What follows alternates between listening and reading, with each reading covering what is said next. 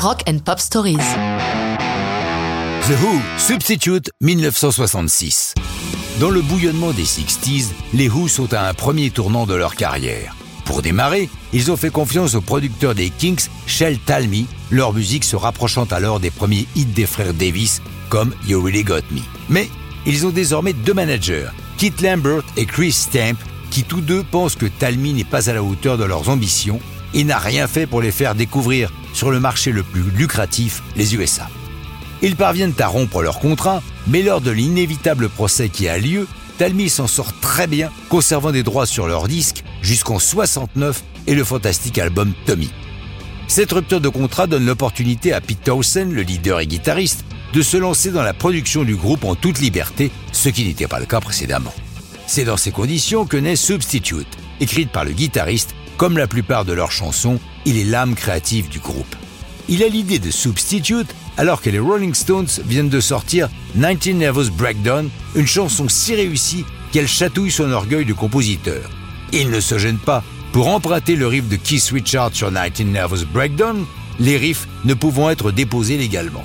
Ce n'est d'ailleurs pas la seule chose qu'il emprunte au guitariste des Stones, puisque c'est en voyant Kiss faire des moulinets du bras sur sa guitare lors d'une répétition qu'il adoptera le geste qui sera l'un de ses gimmicks scéniques de référence. Revenons à Substitute, dont le titre vient d'une de ses chansons favorites du moment, The Tracks of My Tears de Smokey Robinson of the Miracles.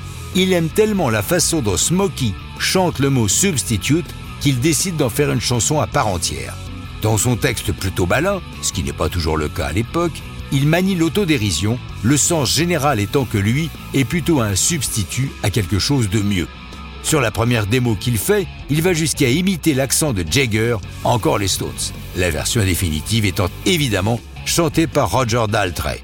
Pour sortir la chanson aux États-Unis, il change la phrase I look all white but my dad was black en I try walking forward but my feet walk back. Leur maison de disque pense que toute référence à la couleur de peau est à l'époque extrêmement touchy. Ça n'aura guère d'importance car Substitute est un bid en Amérique ne bénéficiant pas d'une promotion suffisante. Publiée en Angleterre le 4 mars 66, elle atteint la cinquième place des charts et devient un classique indispensable de leur concert.